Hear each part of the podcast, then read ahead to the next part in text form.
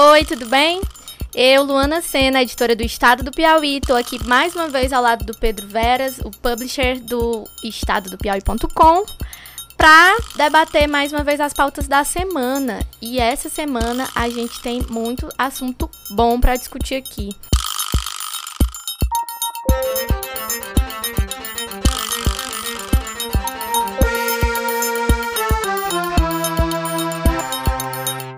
Pedro, e aí? Carnaval passou e como manda a tradição brasileira, agora o ano engrena. Feliz ano novo para todo mundo, Luano, ano se iniciando depois do carnaval e a gente já tem bons temas desta semana que passou do carnaval até aqui e acho que vai ser bem interessante hoje, especialmente por conta dessa discussão política em torno das federações e de como vai ser a eleição agora em 2022. Estou animado para falar sobre isso. O Estado de Coisas é o podcast do Estado do Piauí. Toda semana a gente vai debater os principais assuntos e eu já trago aqui alguns comentários dos nossos ouvintes, né, Pedro?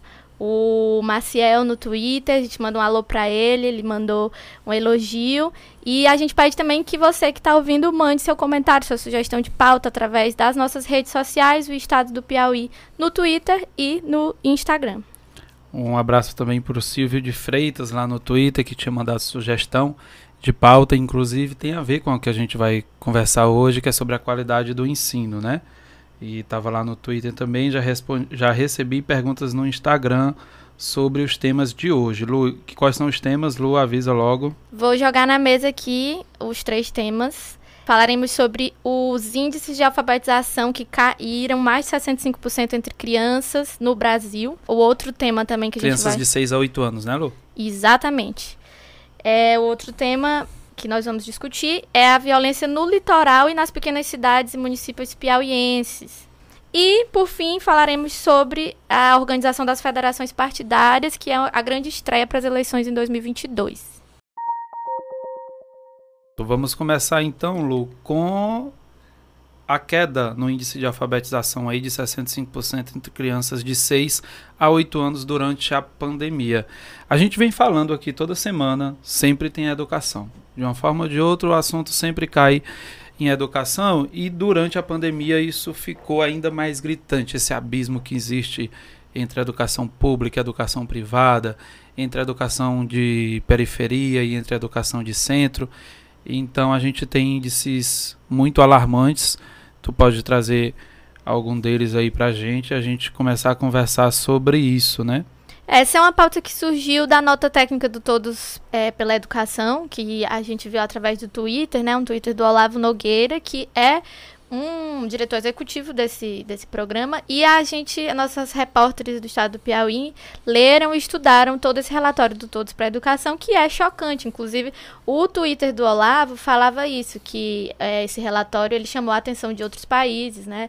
Uruguai, China, Japão e França. Ele passou a semana dando entrevistas sobre é, o fato de crianças de 7 anos no Brasil não saberem ler e escrever ainda. E a, os profissionais da imprensa de outros países ficavam, como assim? E é o que vocês estão foi, fazendo? Ele estava dando entrevista para um japonês, né? Para um repórter japonês que pediu por três vezes para que ele confirmasse os dados e ele insistentemente também confirmou que os, dado, os dados eram reais e o repórter japonês a única coisa que conseguiu perguntar para ele em seguida foi isso como assim vocês permitem isso e é isso mesmo, né? O Brasil, a população brasileira tem permitido que, que isso aconteça. Claro, a culpa passa pela ausência total de política pública nessa área, ah, no que pese a gente ter vivido aí nos, nos últimos 10, 15 ou 20 anos uma universalização do ensino, especialmente do, do ensino médio, chegando em todas as cidades. O Piauí, por exemplo, de dois, em 2002 nós tínhamos ensino médio salvo engano, apenas em oito cidades. E agora nós temos ensino médio em todas as cidades. A questão é qualidade. Essa universalização ela não significou qualidade no ensino. Especialmente no ensino básico, que a gente está vendo aí pelos números, que você tem crianças de 7 a 8 anos, mais da metade das crianças que concluem a alfabetização, na verdade, elas não estão alfabetizadas. E aí você coloca a pandemia nesse cenário, dois anos sem aulas, praticamente, né? Ou de aulas apenas virtuais e a gente sabe que não alcança porque não tem acesso à internet, porque não tem um computador, porque são três ou quatro irmãos dividindo um celular e a gente sabe que não alcança. E a informação que eu tenho aqui, por exemplo, de alunos que eu conversei lá no Parque Brasil, em uma visita que eu fiz a, a jovens estudantes do Parque Brasil, aqui em Teresina, é de que eles haviam sido passados de ano sem fazer nenhuma avaliação. Inclusive, três desses alunos que me contavam isso estavam dizendo que tinham pedido para a direção da escola para repetir o ano e não foram autorizados a fazer isso, porque eles precisavam, não poderiam ser reprovados. Então você pega alunos que nem aulas não foram nem avaliados e coloca eles na, na série seguinte. E isso eu estava falando com alunos do, do ensino médio. Então, que podem dialogar ali de alguma forma, podem argumentar, pelo menos. E você imagina essa, essa situação para crianças de, de alfabetização, né? Então a gente tem um, um abismo muito grande. Estou vendo aqui também que os, o percentual de crianças pretas que não foram alfabetizadas passou de 28,8% em 2019 para 47,4% em 2021. E o de crianças brancas, que era de 20,3%, passou para 35,1%. Ou seja, você consegue ir fazendo outros tipos de recortes uhum. nesse abismo educacional. Né? Se você corta, faz o primeiro corte entre o público e o privado, você já vai ter um abismo, porque as crianças da escola privada tiveram aulas virtuais que conseguiram ter uma qualidade razoável.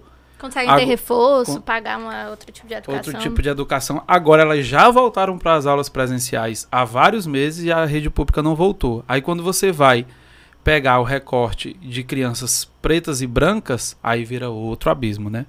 Então é, é, é lamentável o que acontece e a gente não vê nenhum movimento federal, estadual ou municipal que possa melhorar essa situação. A gente está sempre vendo, toda vez, a cada tantos anos surgem programas no, novos de alfabetização de jovens e adultos, muda de nome e a gente continua precisando de programa de alfabetização de jovem e adulto, porque não forma é, na alfabetização como deveria.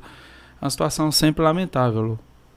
É, a nossa reportagem acabou o Beabá, ela está lá no site, você pode acessar e entender melhor sobre esse relatório do Todos pela Educação e traz também o exemplo de Teresina como uma capital fora da curva, explicando por que, que Teresina tem bons resultados no IDEB e você pode acessar e conferir tudo lá. Pedro, violência no litoral. A gente fez no estadopiauí.com uma reportagem especial falando sobre o aumento do índice de violência nos municípios que antes eram considerados pacatos, né, em todo o Piauí. E aí o que é surpreendente nesse aumento dos índices é que foram registrados assim um aumento muito grande de homicídios é, em cidades cuja população é 3 mil habitantes. Elu, a gente presenciou é, agora em Parnaíba no final do ano né? Todas as notícias davam contas de 5, 7 homicídios por semana em Parnaíba que teriam acontecido entre guerra aí de facções, rivais, é, municípios pequenos do interior. Você, a gente também tem observado o aumento do número de mortes violentas relacionadas a essa disputa por território de facções. Né? De um modo geral, a gente tem, tem visto isso e sempre ao redor do tráfico de drogas. É, eu acho que o, o, centro dessa discussão da violência no Brasil e no Piauí é sempre o tráfico, né? Pelo menos da grande, da grande violência. Você tem aquelas pessoas em, é, em situação complicada que cometem pequenos furtos ali, seja para manter vício ou para sobreviver mesmo. A gente sabe que isso, que isso acontece. Mas essa violência é, de, de mortes, de assassinatos, de grandes assaltos, roubos, agência bancária e tal, está sempre ligada ao tráfico de drogas. E, de novo, a gente sempre esbarra na falta de um debate público é, consistente e na falta de políticas públicas. Você vê grandes países do mundo, grandes democracias do mundo, já legalizando o consumo de drogas para tirar esse poder do tráfico, né, desse comércio ilegal de drogas e isso não está sendo nem discutido no Piauí. Enquanto isso, a gente vai entregando os jovens para criminalidade no interior do estado. Você tem jovens sem perspectivas, e a gente já passou de novo pelo problema da educação aqui no começo do podcast. Você tem um mercado de trabalho que não absorve mais mão de obra no Piauí. A gente também já falou sobre isso em podcasts anteriores. E você tem o aumento no consumo de drogas e você tem o tráfico precisando recrutar jovens, precisando recrutar pessoas para esse trabalho. E aí mistura, com perdão do trocadilho, explosiva, né? É uma combinação explosiva que vai atrair jovens para o tráfico em busca de alguma possibilidade de vida mesmo, e esse é um fenômeno que precisa ser entendido, porque se ele não for entendido e não for debatido, ele não vai ser resolvido. Não adianta querer dizer: "Ah, mas o jovem vai morrer, vai morrer novo" é, não tem perspectiva de vida, ele já não tem perspectiva de vida nenhuma. Ele já não consegue consumir tudo que ele vê e que é mostrado para ele como sendo legal, como sendo interessante, como sendo qualidade de vida. É o único jeito que ele tem de ter acesso a alguma coisa é esse, e isso precisa ser mudado. Ou a gente tem um amplo projeto de política pública para garantir educação, para garantir oportunidade de emprego e um sistema de segurança que funcione para combater as grandes facções e o crime organizado, ou essa ponta aí, essa o que a gente chama essa violência urbana aí vai ser só para continuar matando o jovem e prendendo o jovem, que todo mundo sabe o perfil. A gente volta para o perfil de novo. Qual é o perfil da população carcerária brasileira? São jovens, pobres e pretos, sem condenação. A maior parte dos encarcerados hoje estão lá cumprindo medidas é, preventivas, então, sem condenação. Então a gente está sempre falando sobre, sobre o mesmo tema. Você pega jovens sem nenhuma perspectiva, pessoas sem nenhuma perspectiva, que são abordadas pelo tráfico e vão trabalhar, aspas, para o tráfico, né?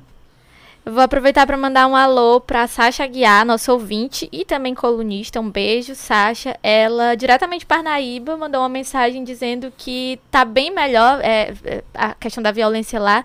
Se a gente considerar que esse dado é de dezembro do ano passado, ela disse que em dezembro do ano passado ninguém nem saía na rua à noite com medo. E que o CV pichou até o muro do exército com o símbolo deles, a audácia. São audaciosos.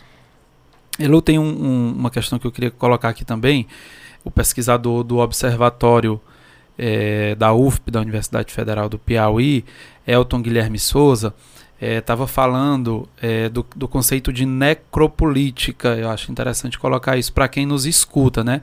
O que é essa necropolítica? É uma política de morte, né? onde o Estado tem o poder de decidir quem pode viver e quem deve morrer. E nesse conceito, quando a gente acompanha a guerra às drogas, e ao tráfico, a gente tem percebido quem vive e quem morre. Você vê que as operações, se você assistir um programa policial no estado do Piauí, você vai ver o perfil dos traficantes que são apresentados ali, das pessoas que são apresentadas como traficantes. E quando você imagina que o tráfico é um, um comércio que movimenta milhões e bilhões de reais, você não tem como acreditar que os traficantes no Piauí são aquelas pessoas que estão sendo apresentadas ali sem camisa, descalços, numa, num casebre na periferia de Teresina. No entanto, são essas pessoas que são apresentadas como grandes traficantes nos programas de TV locais policiais. E são essas pessoas que são torturadas, assassinadas diariamente. E cadê as operações para prender grandes traficantes de verdade? o tráfico é um comércio como qualquer outro. Se tem gente vendendo de pouquinho, tem gente que vende, tem quem venda no atacado. Esse, essa droga chega em Teresina como? Essa droga chega no Piauí como? Por que, que a gente não vê operações prendendo grandes traficantes de drogas no Piauí?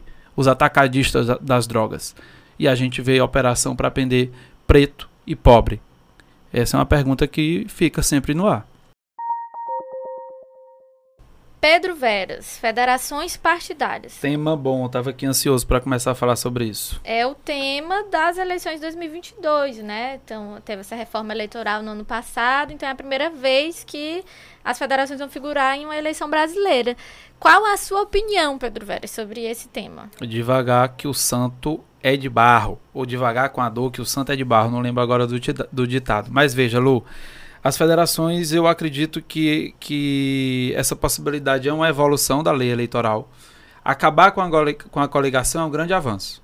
Isso não se tem dúvida. Não dava para continuar daquele modo em que os partidos se coligavam por alguns meses para disputar a eleição e passada a eleição, os partidos que estavam ali juntos na campanha iam cada um por um lado. Então, isso era realmente muito prejudicial. Então, a, a, a federação vem é, para corrigir um pouco desse, dessa distorção que existia na coligação. Certo? Eu entendo, é, pela minha vontade, pela minha opinião, não deveria ter nenhuma coisa nem outra. Os partidos vão, disputam a eleição e se arranjam no momento da, da governabilidade e no momento do debate é, das bancadas. Mas enfim, o que acontece é que existe a federação e qual é a diferença entre coligação e federação? É, tem muita gente que fala, ah, é um namoro e um casamento. Mas vamos lá, o que acontece? Nas coligações, elas existiam durante as eleições e os partidos se juntavam durante a eleição para juntos adquirirem um quociente eleitoral, que é a quantidade de votos necessária para eleger um deputado estadual ou um deputado federal ou um vereador. E passada a eleição, acabou. Eles não precisavam mais estar juntos para nada. Com a federação muda de figura. Os partidos que se juntam para disputar a eleição precisam continuar juntos por pelo menos quatro anos.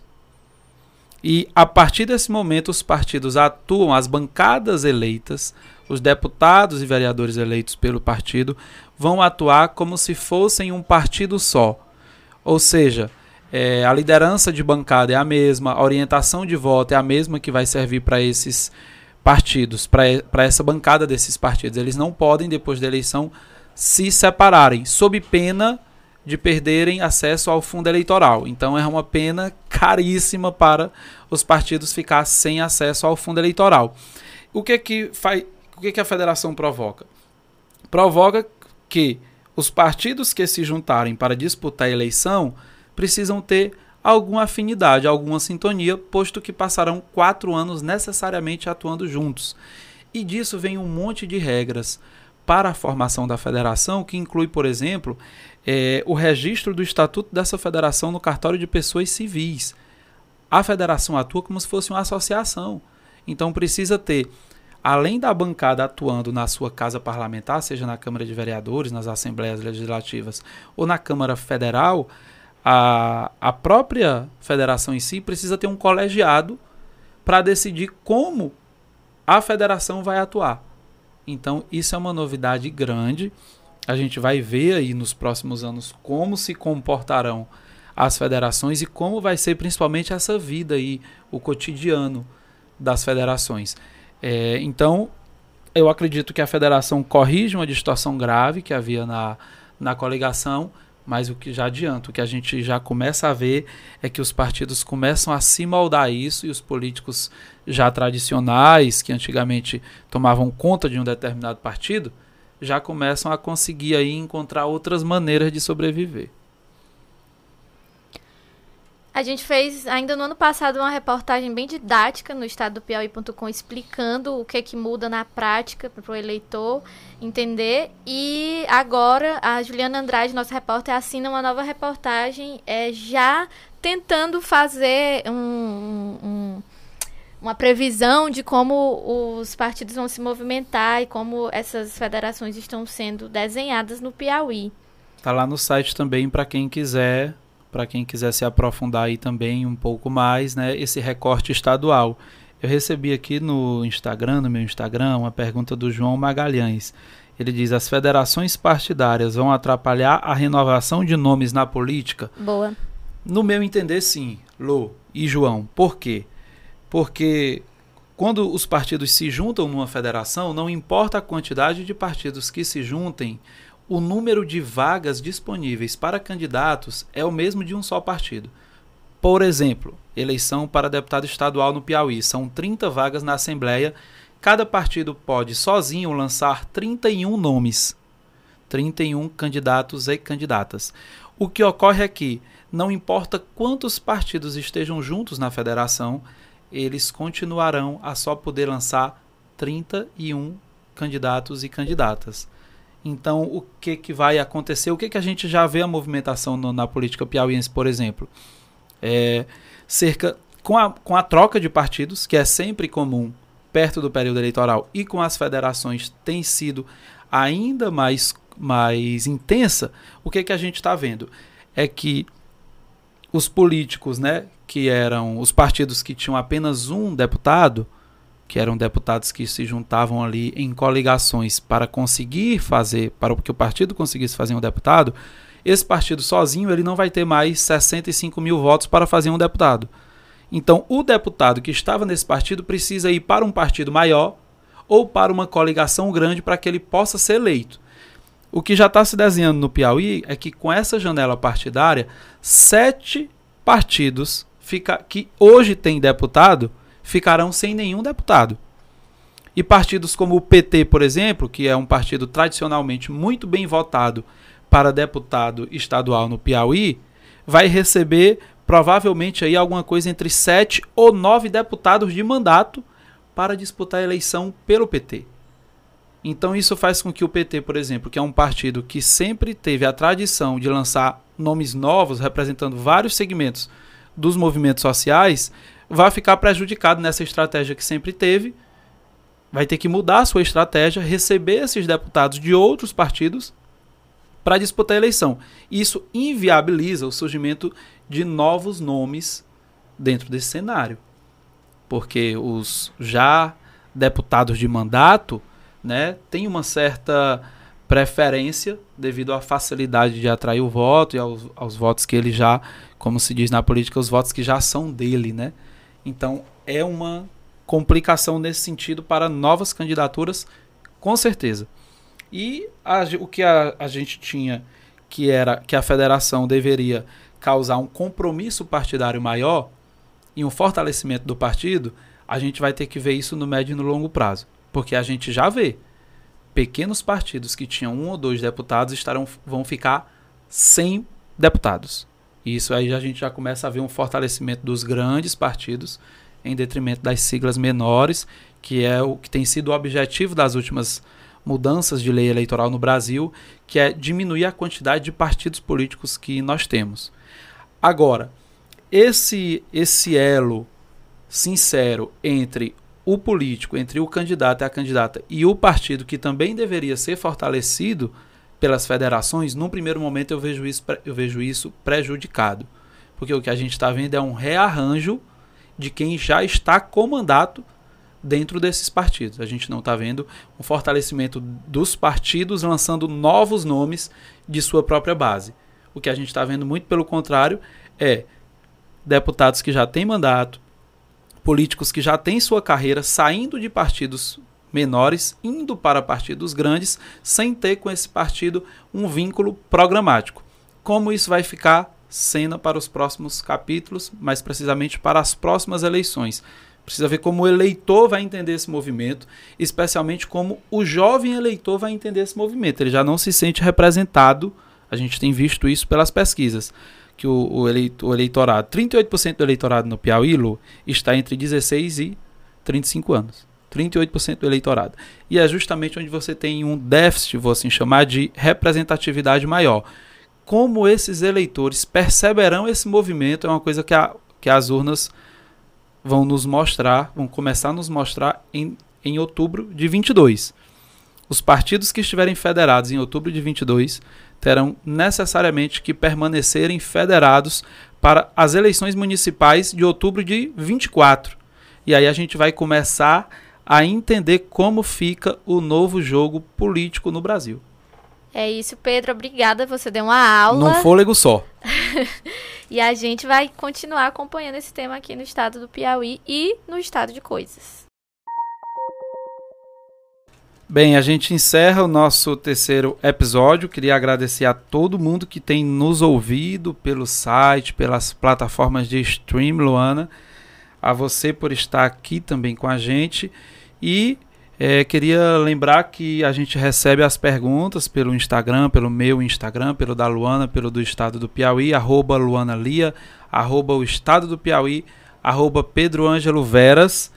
Gente, é, e vou continuar respondendo as perguntas lá no decorrer da semana também nas caixinhas. Um grande abraço em todo mundo e até a próxima. Obrigada, Pedro. Obrigada a você que ouviu. Não deixe de mandar tua sugestão, tua pergunta pelas nossas redes sociais e de acompanhar o trabalho de reportagem do estado do Piauí.com. E até a próxima. O Estado de Coisas tem produção do André Gonçalves, Geida Silva, pesquisa de Juliana Andrade, locução Luana Sena e Pedro Veras e a edição e mixagem do Diego Saraiva.